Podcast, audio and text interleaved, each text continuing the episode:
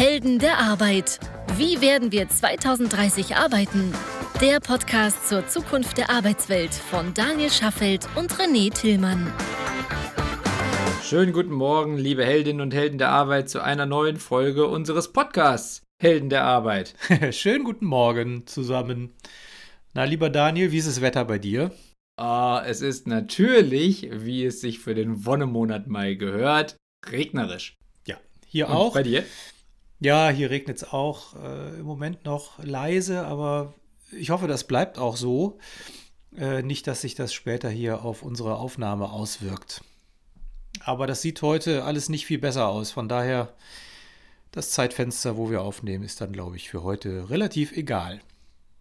Ja, und ich meine, am Ende trägt das ja dann auch zur kuscheligen Grundstimmung bei. Ne? Man macht den Kamin an, man macht sich einen Tee und kuschelt Tee. sich ins Schafsfell und hört dann den Helden der Arbeit Podcast im Mai bei draußen 8 Grad. Ist doch herrlich. Ist doch herrlich. Ist doch herrlich. Ich bin, ich bin ja gar nicht so undankbar. Also für, für mich könnte es schon auch 5, 6 Grad wärmer sein. Aber insgeheim freue ich mich schon auch über jeden Tag Regen, den die Bäume jetzt gerade bekommen. Der Sommer Ja. wird schon früh genug kommen. Ich bin zuversichtlich. Ja, ich, ich habe am Wochenende nach langer Zeit mal wieder meine Eltern besucht und bin dann da auch in einem dieser kleinen Wäldchen unterwegs gewesen, die es da gibt, wo meine Eltern wohnen. Das ist im Münsterland, aber das ist alles auch sehr, sehr ländlich da. Und das sind halt auch so die Wälder, in denen ich als, als Kind auch gespielt habe. Und da sind so, da standen so, oder da stehen, standen Bäume, so wie der Home Tree aus Avatar. Ach, so, also für mich gefühlt halt so, du kannst du mit, mit vier Leuten nicht rumfangen oder so. Das sind halt so alte Buchen und so. Die sind alle abgeholzt worden, weil sie komplett kaputt waren, weil sie in den letzten Jahren nicht genug Wasser bekommen haben, weil es halt alles Flachwurzler sind und das ähm, einfach nicht reicht. Also die Eichen, die da noch stehen, ich glaube, das sind Pfahlwurzler oder so, die, die gehen runter. Das funktioniert, aber bei Buchen zum Beispiel funktioniert es halt eben nicht mehr. Und das sind Bäume, die haben irgendwie 100 Jahre gebraucht, um dahin zu kommen, wo, wie sie jetzt aussahen und sind jetzt quasi zwei warmen Sommern oder drei warmen Sommern komplett zum Opfer gefallen. Und das ist schon echt deprimierend, wenn man das sieht. Also Naja, und wenn man deswegen- Peter Wohleben glauben darf, das ist ja so der, der, der Pop-Förster der heutigen Zeit. Okay. Die kannte ich noch nicht. ja, also das, das geheime Leben der Bäume oder das Leben der Bäume, äh, sehr, sehr gutes Buch. Mhm. Gibt es auch einen schönen Film zu. Da lernt man wirklich äh, sehr viel Wissenswertes rund um äh, Wald, Kommunikation von Pflanzen, Kommunikation von Bäumen untereinander, Familienbunde und so weiter. Da wird dann auch relativ klar, dass, so ein, dass diese Wälder, die wir bei uns in der Regel haben, die also vielleicht 100, 150, 200 Jahre alt sind, dass das noch Babywälder sind. Also ein Baum äh, kann man wirklich scheinbar erst ernst zu nehmen, Baum ab 350 Jahre aufwärts Oh, nennen. Und davon haben wir so gut wie keine Och. mehr. Also Sehr, Okay. sehr spannend, sehr spannendes Buch, sehr interessant. Gut geschrieben, also deswegen meine ich auch Pop, der, der Pop-Förster, der Popstar unter den Förstern, weil er es schafft, sehr komplexe Zusammenhänge in einer, in einer schönen, bildnerischen und einfachen, einfach verständlichen Sprache und auch begeisternden Sprache zu, zu formulieren. Super, super Buch. na guck mal. Da Na, haben wir euch mal. doch schon direkt mal zum Start des Tages oder zum Start des Podcasts einen wunderschönen Tipp mit auf die, auf die Reise gegeben. Und apropos Reise, wir sind ja jetzt selber auch schon eine Zeit lang unterwegs und das haben wir ja in der letzten Folge, in unserer 50., also in unserer Jubiläumsfolge, ja schon das erste Mal so ein bisschen reflektiert und haben ja festgestellt, dass wir schon eine ganze Menge Themen besprochen haben und haben uns ja mal so ein bisschen auf die Rückwärtsreise begeben. Normalerweise reisen wir weit nach vorne und fragen uns ja, wie werden wir 2030 arbeiten? Und jetzt haben wir uns mal in die Vergangenheit begeben und haben mal wieder reflektiert, was wir denn damals so von uns gegeben haben an Thesen und ob das denn eigentlich alles noch so weit Bestand hat. Und das war erstens so spannend und zweitens so ausufernd, dass wir allerdings. jetzt, dass wir jetzt noch eine weitere Folge nutzen wollen, um quasi den zweiten Teil unserer, ja, ich sag mal, unserer Frage zu beantworten. Was haben wir denn da eigentlich gemacht in den letzten 50, beziehungsweise jetzt in dieser Folge ungefähr letzten 25 Folgen? Genau, steigen wir direkt mal ein. Folge 28, die wir im letzten Jahr gemacht haben, das muss so im ja, Spätsommer gewesen sein, würde ich mal vermuten. Da ging es um die Frage, der Job des Jahres 2030. Und da haben wir eine ganze Reihe von ja, potenziellen Berufsbildern besprochen, die es heute in der Form so noch nicht gibt, die aber sehr wahrscheinlich, also und, und wir haben besprochen, wie wahrscheinlich ist es, dass es diese Rolle in zehn Jahren geben wird oder mittlerweile nur noch neun Jahren geben wird und wie wahrscheinlich ist es, dass sie sich längerfristig behaupten wird und nicht nur eine Übergangsrolle sein wird. Und da haben wir, ach bestimmt 10, 15 verschiedene Jobs durchgesprochen. Das war auf Basis von irgendeiner Liste, die du wieder irgendwo ausgegraben hast. Das fand ich wirklich spannend. Und ein Job ist mir da nachhaltig in Erinnerung geblieben, von dem ich ähm, auch glaube, gerade wenn ich mir das letzte halbe Jahr seit der, seit der Folge anschaue, äh, dass der wirklich relevant sein wird. Also was heißt relevant? Doch, der wird relevant sein und auch nachhaltig relevant sein. Und zwar E-Sport Team Manager. Ja. Was ist denn das? Die ganzen großen Fußballclubs spielen ja mittlerweile schon lange nicht mehr nur auf dem Rasen gegeneinander. Zum Beispiel spielen sie auch in großen äh, Wettbewerben gegeneinander, zum Beispiel bei FIFA, aktuell glaube ich 21, also dem, dem Fußball Videospiel. Davon gibt es ja mehrere. Und ähm, also FIFA ist eines dieser, dieser Spielereihen, in denen dann eben halt auch ganz klassisch in, als Profisport quasi gegeneinander gespielt wird, so wie du es eigentlich mittlerweile in ganz vielen anderen Spielen auch hast. Also zum Beispiel 2019 hat das erste Mal, ganz, ganz groß die Fortnite-Weltmeisterschaft stattgefunden. Fortnite ist ja dieses Spiel, wo, wo du so im Battle Royale-Modus gegeneinander spielst, also 100 auf einer Karte, am Ende bleibt nur noch einer über. Und diese Weltmeisterschaft zum Beispiel wurde wirklich so weltweit übertragen, war ein Riesenevent. Ähm, mehrere Millionen Zuschauer, also ist jetzt noch, noch keine Olympiade, aber, aber trotzdem schon, andere Sportarten würden sich freuen über die Zuschauerzahlen. Und das sind halt eben, also die, die Spieler, die dort, also eigentlich ist es nicht Spieler, sondern eigentlich sind es halt eben quasi Sportprofis. Man darf halt nur nicht vergessen, dass, oder das sind halt eben keine Leute, die über den Platz rennen, sondern die sitzen halt vor dem Bildschirm, aber es sind ja trotzdem Profis. Die trainieren 16 Stunden am Tag, irgendwie sieben Tage die Woche und machen halt nichts anderes, also opfern ihre ganze Freizeit, ihre ganze äh, Bildung quasi diesem Sport und am Ende ist das halt eben ein Beruf.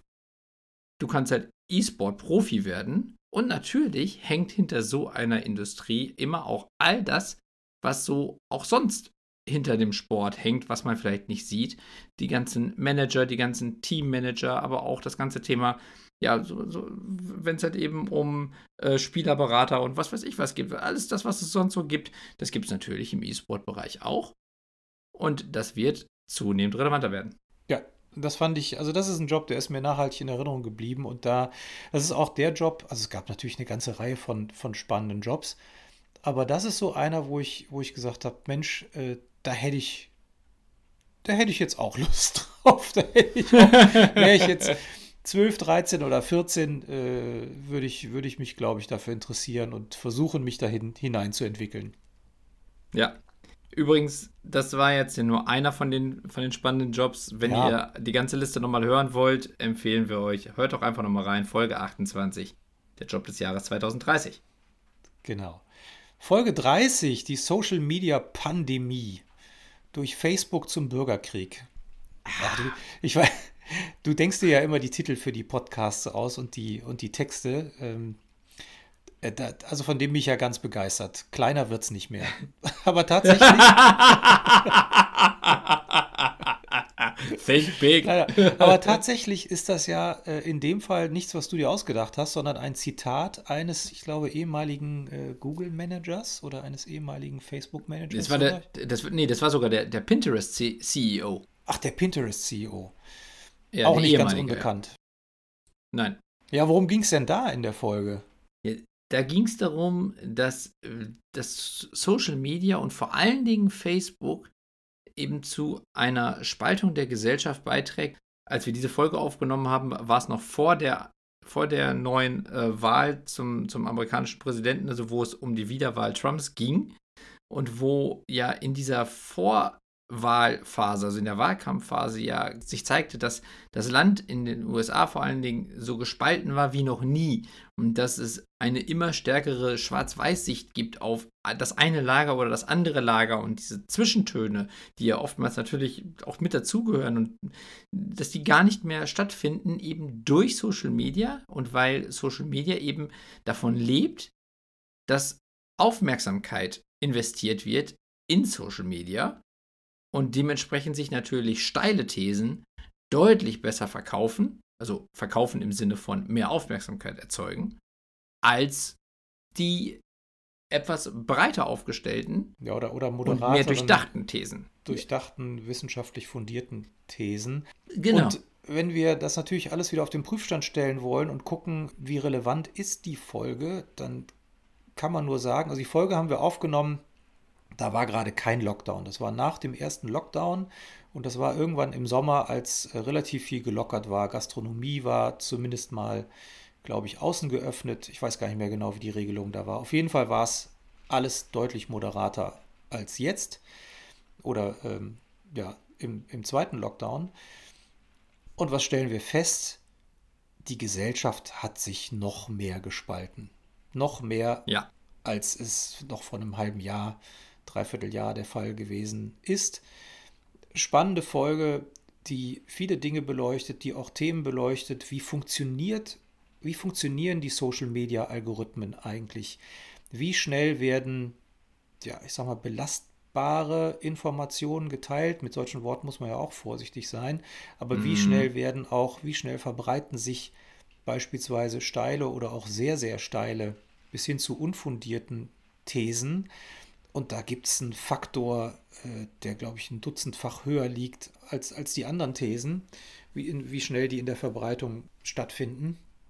Das ja. trägt natürlich alles zur Spaltung der Gesellschaft bei und infiltriert natürlich auch die, die Jugend und die nachwachsenden Generationen in Bezug auf den Habitus und wie sie ihr Leben gestalten. Auch spannend. Na klar. Jetzt sind wir sicherlich nicht diejenigen, die Social Media pauschal verteufeln. Wir nutzen es ja auch selber. Aber wir sind ganz sicher diejenigen, die zu einem verantwortungsvollen oder verantwortungsbewussten, zu einer verantwortungsbewussten Nutzung aufrufen.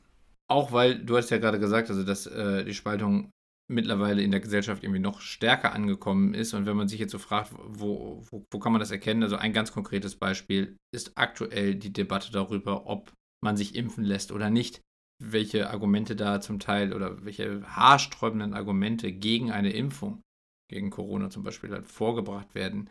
Das sind ja so Beispiele, wo je wirrer die These ist, desto mehr Aufmerksamkeit bekommt sie. Das ist genau das Beispiel, was wir damals im, im Wahlkampf ja auch schon gesehen haben. Also deswegen leider aktueller denn je. So, dann haben wir mit Folge 32 uns die Frage gestellt, darf oder muss KI uns manipulieren? Das ging halt eben auch um die Frage, wie weit darf KI in unser Leben eingreifen und auch wie weit muss es das vielleicht sogar? Zum Beispiel dahingehend, wenn wir jetzt gerade über sowas zum Beispiel sprechen, wie wenn wir Impfgegner haben und KI zum Beispiel in der Lage wäre, diesen Menschen mehr qualitativ hochwertige Informationen über die Vorteile von Impfen zukommen zu lassen, könnte das ja zum Beispiel eine Form von Einsatz einer, einer KI sein, um Einfluss zu nehmen. Das wäre natürlich jetzt aber eine Einflussnahme, wo man sagen würde, so, die finde ich persönlich jetzt zum Beispiel sinnvoll, weil ich davon überzeugt bin, dass die Bevölkerung durchgeimpft sein sollte. Aber das ist ja meine Meinung. Die sehen ja andere anders. So, und dann ist natürlich die Frage, darf dann KI da Einfluss nehmen? Und in vielen anderen Bereichen des Lebens kann das ja ganz genauso sein, dass KI uns ja immer stärker auch, ich will nicht sagen, kontrollieren wird. Die Systeme selber machen ja erstmal nur das, was sie tun sollen. Der Mensch, der sie baut, hat dahinter natürlich dann die Intention, zum Beispiel Kontrollmechanismen aufzusetzen. Aber prinzipiell kontrolliert natürlich dann auch die KI Bereiche unseres Lebens, von denen wir jetzt vielleicht noch gar nicht wissen das ist schon passiert oder dass es noch passieren wird. Und mhm. da ist mhm. natürlich die große Frage, dürfen wir, darf das? Ist das sinnvoll? Wie siehst du das, René? Ja, das war auf jeden Fall eine komplexe Fragestellung. Da weiß ich auch, dass es in dem Podcast auch durchaus heiß herging, mhm. wir auch verschiedene Thesen ähm, ja, aus dieser KI, HR Tech und überhaupt Technologie-Bubble diskutiert haben, unter anderem auch, wie nachvollziehbar muss eine KI sein, wie sehr muss sie sich erklären, inwiefern muss es Regelungen geben, damit man nachvollziehen kann, wie eine KI trainiert worden ist und so weiter. Also das äh, taucht schon mal tiefer auch in moralisch-ethische Fragestellungen ab, bis hin zu der Frage, wie, wie muss so ein Ding eigentlich aufgebaut sein, was kann sie leisten, was kann sie nicht leisten, ab wann ist etwas manipulativ? Oder, oder gibt es überhaupt eine nicht manipulative KI. KI ist ja am Ende des Tages dann nichts anderes als ein Elektrogerät, das Daten bzw. Interpretationen von Daten zur Verfügung stellt oder Informationen oder auch in Interpretation von Informationen. Ab wann ist es Information, ab wann ist es interpretierte Information, ab wann ist es manipulierte, äh, ja, manipulative Information, hochspannend. Ja, und wird uns auch in den nächsten Jahren noch viel mehr begleiten, als es es jetzt schon tut, obwohl wir auch jetzt schon an vielen Stellen von KIs kontrolliert oder zumindest begleitet werden, ohne dass uns das vielleicht bewusst ist. Auch da gehen wir, glaube ich, in der Folge noch auf, auf ein paar Beispiele ein. Ist aber auch ein Thema, das uns sicherlich auch in Zukunft hier in unserem Podcast immer wieder begleiten wird, weil wenn es um die Frage geht, wie werden wir 2030 arbeiten, wird KI die Maß maßgeblichste Rolle spielen im Vergleich zum letzten Jahrzehnt. Also im Sinne von, was verändert sich in unserer Arbeitswelt. Also da wird KI, ist aus meiner Sicht KI auf jeden Fall der größte Faktor der Veränderung. Mit Sicherheit. Mit Sicherheit. Plus das, was ähm, sag mal, an Habitus durch die Generation, durch die nachwachsenden Generationen hineinkommt. Das wird auch noch ein Riesenfaktor sein. Also wie definiere ich Arbeit. Für mich persönlich als Individuum. Ja, ja, das total. das ist der zweite, mein, zweite große Treiber mit Sicherheit. Ja, vor allen Dingen jetzt in der, in der irgendwann mal Post-Pandemie-Phase, wo natürlich jetzt auch irgendwie über anderthalb Jahre so das Konzept der Arbeit mal kräftig durcheinander geschüttelt wurde und vielleicht auch jetzt neue Generationen die jetzt gerade so ins Arbeitsleben eingestiegen sind, Arbeit von Anfang an als etwas ganz anderes wahrnehmen, als es vielleicht noch ältere Generationen so von der Pike auf gelernt haben. Ne? Das, da, dürfte noch, da dürfte noch eine Menge an Veränderungs- und Umwälzungspotenzial bestehen, was sich in den nächsten Jahren zeigen wird. Kommen wir zur Folge 34. Ich glaube, das ist mit Abstand die meistgehörte Folge. Ja. Und zwar Precht versus Thelen. Also Richard David Precht, der Philosoph, versus Frank Thelen, der, wie er von sich selbst äh, behauptet, Tech-Geek, wenn ich das richtig zitiert habe, mit der Frage, brauchen wir Fortschritt? Die beiden haben sich äh, bei Markus Lanz äh, gebettelt, mhm. muss man schon fast sagen. Richard David Precht, der ja, klar, ist ein, ist, wir haben einen Pop-Förster schon benannt, das ist ein Pop-Philosoph häufig in Talkshows vertreten, äh, viele Bücher geschrieben. Äh, Frank Thelen ist sicherlich der Pop-Geek bei uns in Deutschland und ja. Investor. Naja, und, und Brecht steht relativ stark dafür, dass er dem ganzen Thema Digitalisierung, technologische Entwicklung, KI sehr kritisch, ich will nicht zwingend sagen negativ, aber durchaus sehr kritisch gegenübersteht, bis hin ja, zum Aufmalen von sehr radikalen Dystopien, wie sich Gesellschaft, Arbeit, das Miteinander entwickeln werden äh, und bis hin zu Thesen, jetzt auch ein Stück weit aus dem Zusammenhang gerissen, von daher sollte man sich selber damit befassen, aber trotzdem spannend, bis hin zu Thesen, dass er sagt, äh, ja, wir sollten vielleicht das ganze Thema Technologie und Digitalisierung auch als Europa Stück weit an uns vorbeiziehen lassen? Wo ist das Problem, wenn wir nicht ganz vorne mit dabei sind? Und da könnt ihr ja. euch natürlich denken, dass äh, Frank Thelen äh, da genau die gegenteilige Meinung vertritt. Von daher war das ein spannendes Feld. Ja, also denn vielleicht noch ganz kurz, um, um, um Thelens Meinung da auch, um, nur ganz kurz zusammenzufassen. Na klar. Seine größte Sorge ist, dass wir als Europa am Ende quasi zum Spielball der beiden globalen Mächte USA und China werden. Und dass wir eigentlich nur noch der Datenlieferant für diese beiden ja, ich sag mal, äh, Duopolisten sind, wenn es um, um also mal Daten- und Technologiehoheit geht, weil wir als Europäer, also wir als Deutsche und als Europäer, es vernachlässigt haben oder es nicht geschafft haben, in irgendeiner der neuen Technologien auch Technologieführerschaft zu erreichen. Und diesen Malus, den wir da jetzt schon haben, also da ist er der Meinung, wenn wir das nicht in Kürze in den Griff bekommen, dann passiert genau das, was, was du ja gerade gesagt hast, was Richard David Brecht vielleicht sich auch irgendwie wünscht, dass wir das mal also alles an uns vorbeiziehen lassen, weil wir sowieso nicht mehr hinterherkommen, ne, weil wir nicht mehr in der Lage sind, zum Beispiel eine eigene Cloud aufzubauen oder eigene, ähm, eigene Netze zu etablieren, eigene Standards äh, auch in KI und so weiter zu etablieren. Ja, und dann ist natürlich die Frage, was bedeutet das für uns, wenn wir am Ende zu allen Schlüsseltechnologien immer jemanden bitten müssen, dass er uns Zugang dazu gibt. Genau. Kein einfaches Thema. Überhaupt kein einfaches Thema und äh, wir haben versucht, die beiden Positionen ja zu, zu kommentieren, einzuordnen und haben natürlich auch ganz persönlich unseren Senf dazu gegeben. Herrlich war das. Natürlich. Also wie wir das immer gerne machen, also wir sind ja da nicht ganz meinungsfrei. nee. Aber das ist ja auch hoffentlich der Grund, warum ihr uns hört, weil ich meine, wäre ja langweilig, wenn wir das alles immer nur also einfach nur wiedergeben würden. Also mir macht das auch Spaß, dass wir da uns durchaus ein bisschen reiben. Genau.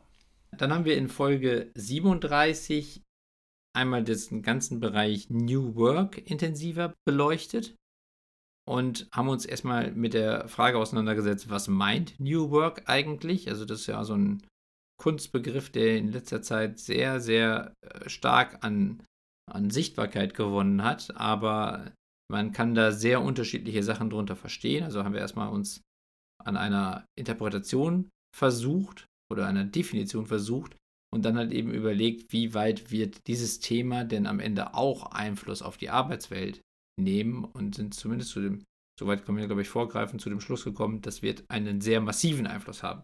Ja, genau. Und da gibt es ja eben das Spannungsfeld.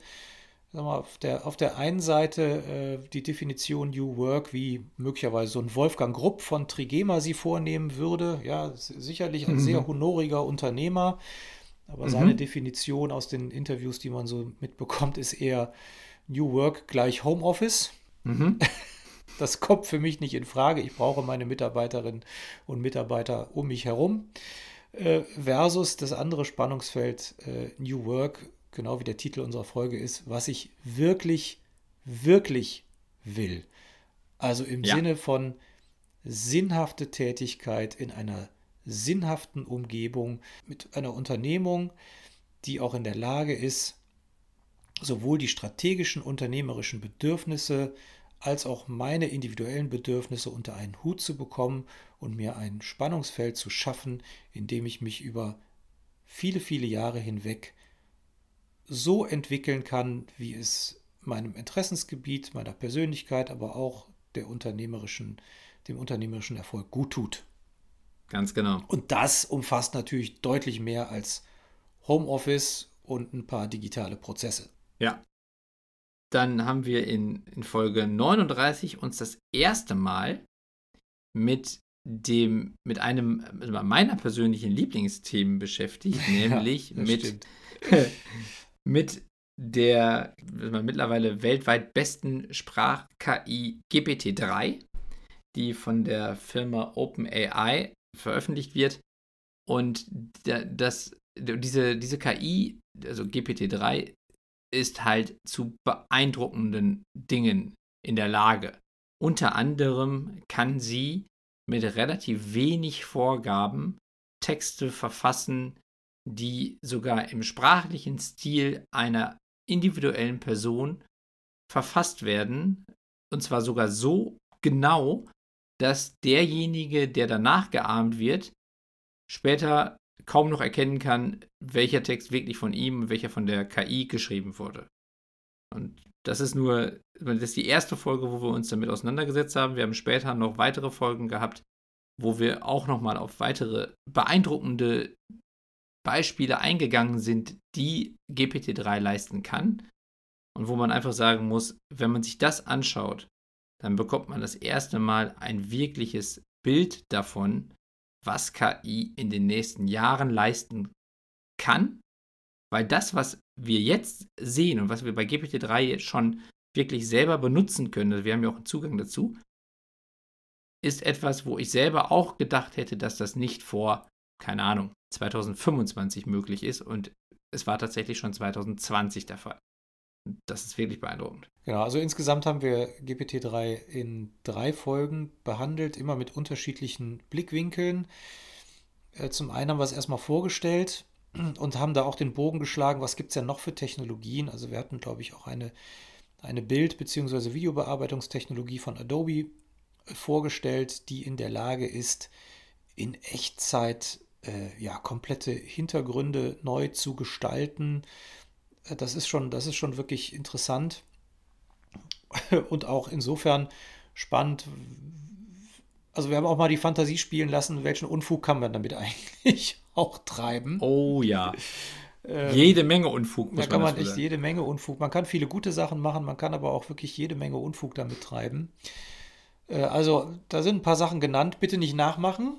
Mhm. Und, äh, und dann haben wir natürlich auch unsere Heldinnen und Helden der Arbeit in einer der Folgen, ich glaube äh, 43 oder eine 44. Nachfolge. Genau, 44. du fragst, GPT-3 antwortet, genau. Folge 44 haben wir auch Fragen von euch an GPT-3 gegeben und wir haben einfach mal geschaut, wie sind denn eigentlich so die Antworten. Und da waren durchaus schlaue, mitunter sogar philosophisch angehauchte Antworten dabei.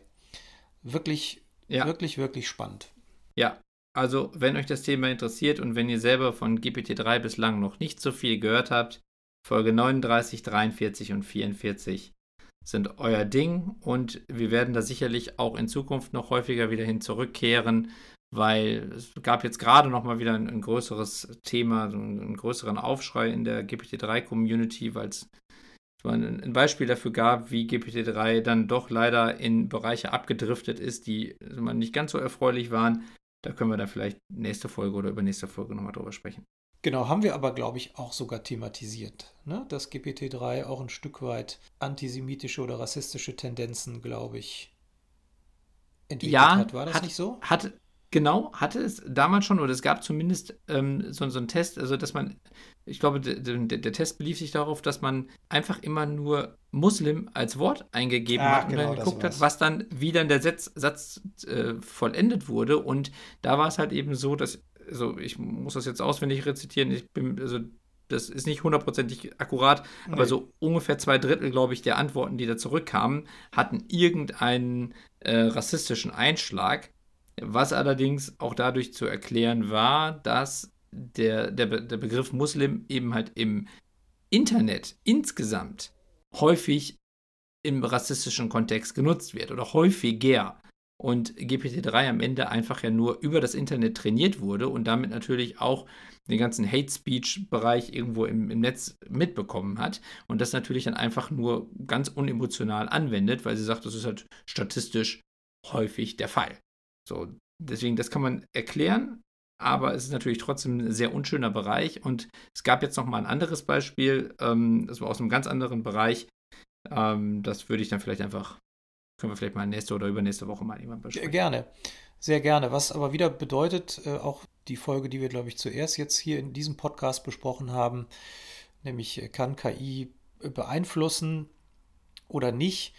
Natürlich kann sie das und man muss schon mal gucken, wie ist sie trainiert worden, äh, sind die Daten und die Informationen und die Interpretationen, hat das alles Hand und Fuß etc. Also man sollte auch einer KI definitiv nicht kritiklos gegenüberstehen.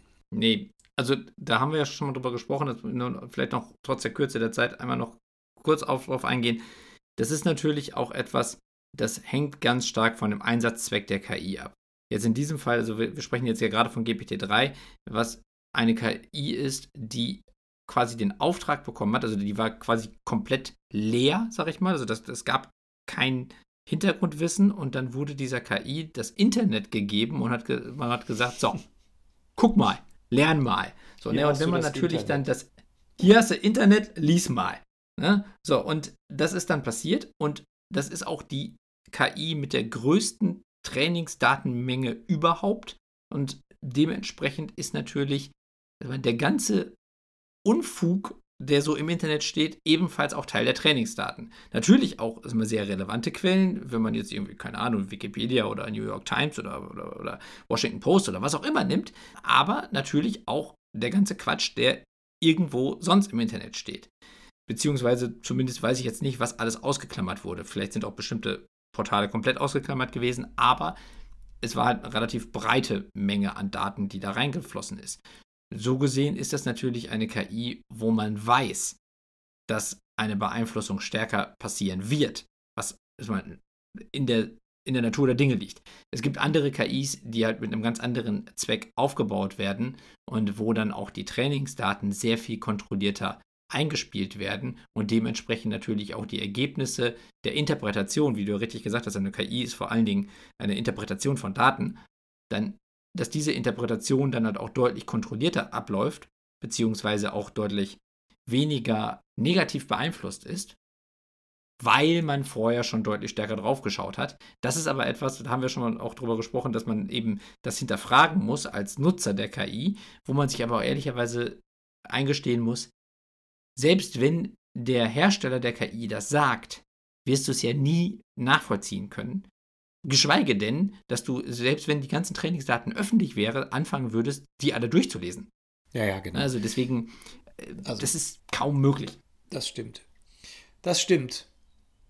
Komm, einen haben wir noch, einen haben wir noch. Clubhouse, ist das Kunst oder kann das weg? Lieber Daniel, ich glaube, du hattest recht. ich hab ja, und, und eigentlich tut mir das leid. Muss ich auch, muss ich auch sagen. Also, ich habe. Ja. Ja, du warst ja der, du warst ja der Kunsttyp, ich war der äh, kann, das, das, kann weg Typ. Ja, genau. und äh, mittlerweile zeigt sich ja immer deutlicher, dass das so wie das damals gestartet ist, von dem Hype her sich nicht so fortschreibt und eben das Clubhouse nicht ein weiteres Medium in unserem normalen also Mediennutzungsverhalten wird, sondern nur für, sicherlich für einen kleinen ausgewählten Kreis, aber nicht ein breit, ein, ein, ein Medium der breiten Masse.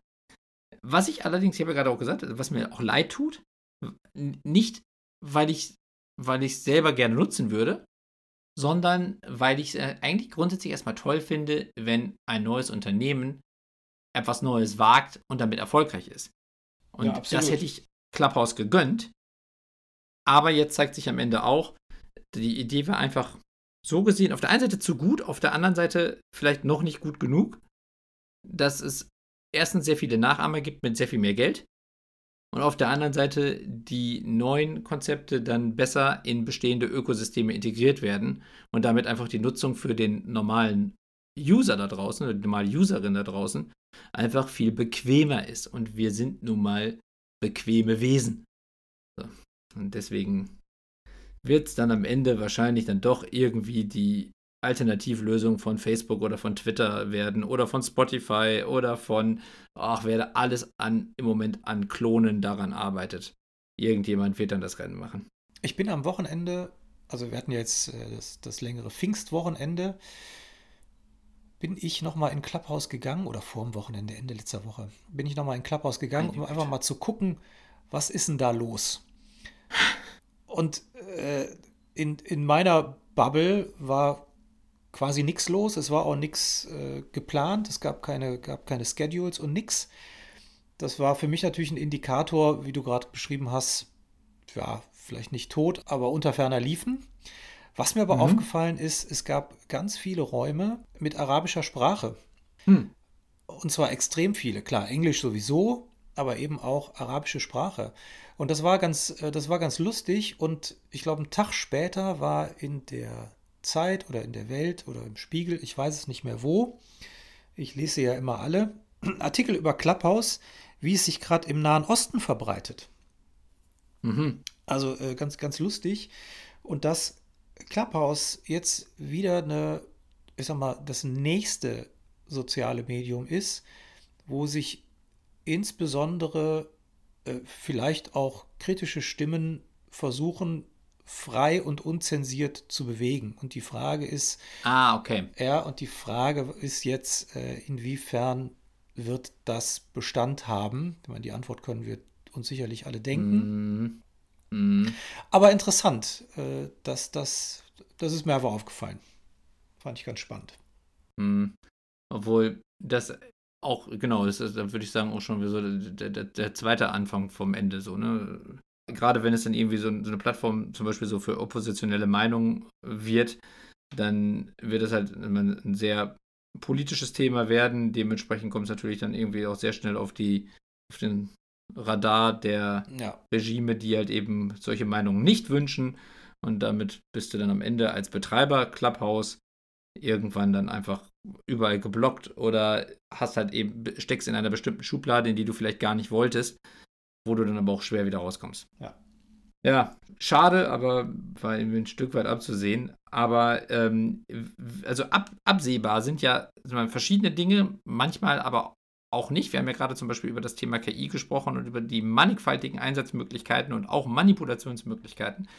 So, und wir haben dafür eine KI-Sprechstunde eingerichtet. Da haben wir auch in der Folge 49 drüber gesprochen und haben sie vorgestellt und möchten sie euch nochmal ans Herz legen, dass ihr sie nutzt, wenn ihr das möchtet. Also wenn ihr mit René oder mir über KI sprechen wollt, könnt ihr das gerne tun. Wir haben eine Sprechstunde jeden Freitag, wo ihr euch einbuchen könnt bei uns auf unserer Website highjob.me slash business slash Sprechstunde und wo ihr mit uns ganz frei von irgendwelchen Vorgaben einfach mal eine halbe Stunde über ein Thema sprechen könnt, was euch auf dem Herzen liegt oder wo ihr eine weitere Meinung zu möchtet oder wo ihr vielleicht auch sagt, das, was ihr erzählt habt, ist totaler Blödsinn. Ja. So, also das, was, ne, was ihr, Daniel und René erzählt habt, ist Blödsinn. Da wollte ich euch mal ordentlich für die Ohren waschen.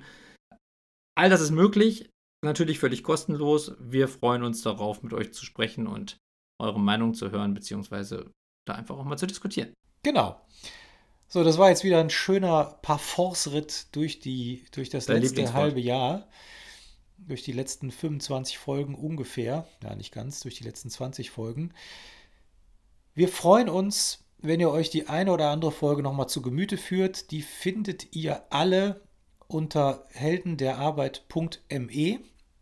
Ladet sie runter, teilt sie, liked sie. Natürlich findet ihr die auch im, bei Apple, bei Deezer, bei Spotify und wie sie alle heißen. Google. Amazon Music. Ja, genau. Und lasst uns an euren Gedanken teilhaben unter heldenderarbeit.highjob.me. Wir freuen uns über euer Lob, über eure Kritik, über eure Anregungen, Fragen und überhaupt. Ganz genau.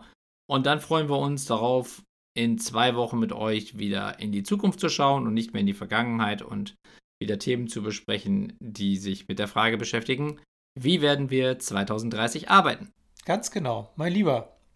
Ganz schönen Tag wünsche ich und den wünsche ich auch allen unseren Heldinnen und Helden der Arbeit. Dem kann ich mich nur anschließen. Macht's gut. Ciao. Ciao. Das war eine weitere Episode der Helden der Arbeit von Daniel Schaffelt und René Tillmann. Das hat dir gefallen? Dann abonniere uns jetzt, um keine Folge zu verpassen. Weitere Infos findest du auf www.heldenderarbeit.me. Ach ja, eine Bewertung wäre ein Träumchen.